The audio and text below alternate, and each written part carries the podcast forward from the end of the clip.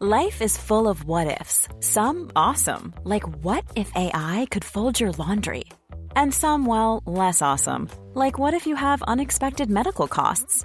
United Healthcare can help get you covered with Health Protector Guard fixed indemnity insurance plans. They supplement your primary plan to help you manage out of pocket costs. No deductibles, no enrollment periods, and especially no more what ifs. Visit uh1.com to find the Health Protector Guard plan for you.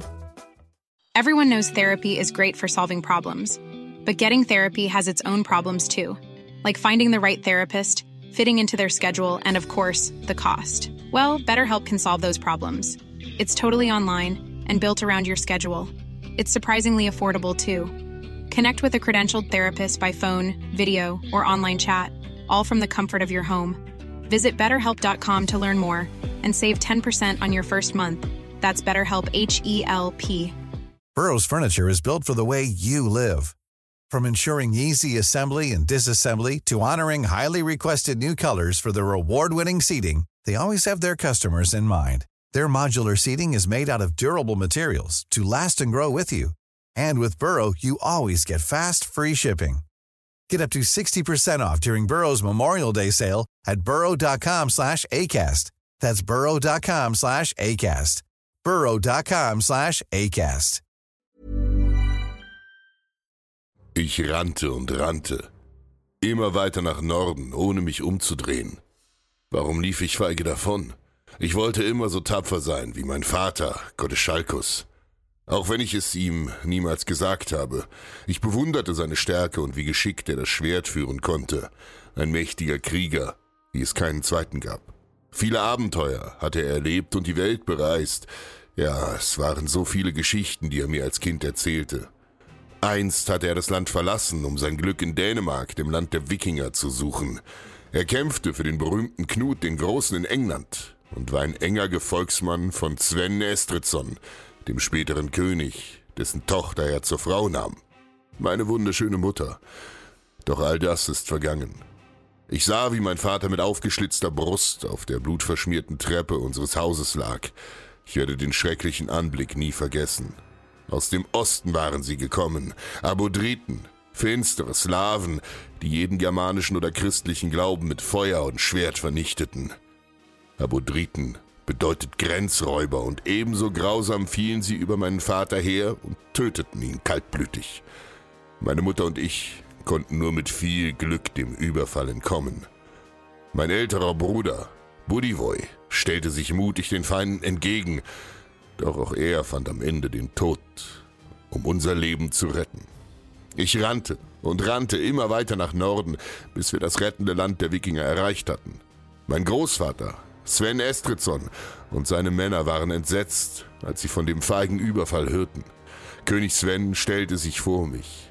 Dann reichte er mir seine Kriegsaxt und noch heute höre ich seine Worte von damals. Harald, wachse zu einem Krieger. Trainiere hart, werde stark und mutig. Sei treu und ehrenhaft, wie es dein Vater war. Und ich gebe dir deine Rache.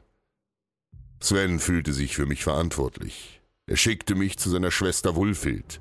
Ordulf, der mächtige Herrscher der Sachsen, hatte die edle Wulfild geheiratet. Und so kam ich an den Hof der starken Germanen. Zusammen mit Ordulfs Sohn Magnus wurde ich unterrichtet und zu einem Kämpfer ausgebildet. So vergingen die Jahre, bis ich zu einem Mann geworden war und hielt meinen Freunden Wort. Magnus sammelte 3000 germanische Panzerreiter und gemeinsam zogen wir in meine alte Heimat, um die Abodriten in den Staub zu treten. Auch mein Großvater, Sven Estridsson, schickte aus Dänemark ein Heer der Wikinger, um uns in der Schlacht zu unterstützen.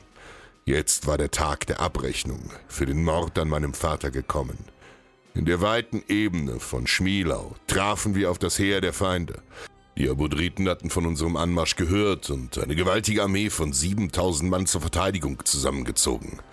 Noch war die Verstärkung aus Dänemark nicht eingetroffen und so standen wir mit unseren 3000 Reitern einer erdrückenden Übermacht entgegen. Magnus handelte besonnen und formierte in aller Ruhe seine tapferen Reiter im Westen des Schlachtfelds. Es war ein beeindruckender Anblick, als die germanischen Reiter unerschrocken ihre Schlachtformation einnahmen. Ihre Helme funkelten in der Sonne und trotz der Überzahl schien ein Zögern durch die Reihen der Slawen zu gehen. Anstatt sofort anzugreifen, versuchten sie mit Unterhändlern den Konflikt noch auf dem Verhandlungsweg durch einen Kompromiss beizulegen. Geschickt zogen wir die Gespräche mit dem Feind in die Länge, und als am Abend die tiefstehende Sonne hinter Magnus Reitern stand, hörten wir in der Ferne die marschierenden Schritte der Wikingerarmee, die die Erde erzittern ließ. Svens Männer waren endlich da. Die Slawen hatten ihre Chance vertan und zu lange mit ihrem Angriff gewartet. Nun waren die Sachsen nicht mehr zu halten. Magnus rief zum Sturmangriff, und die Germanen gaben ihren Rössern die Sporen. Donnernd setzte sich die Formation aus Schlachtrössern und Reitern in Bewegung, um mit voller Wucht in die Linien der Slawen zu reiten.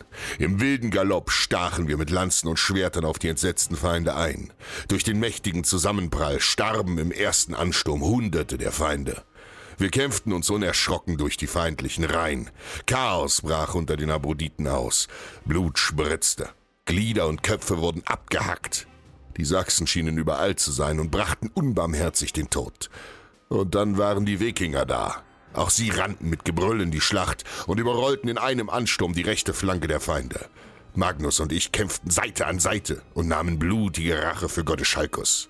Noch vor Einbruch der Dunkelheit war der Großteil der Slawen besiegt oder lag verwundet auf dem Feld. Die wenigen Überlebenden flohen.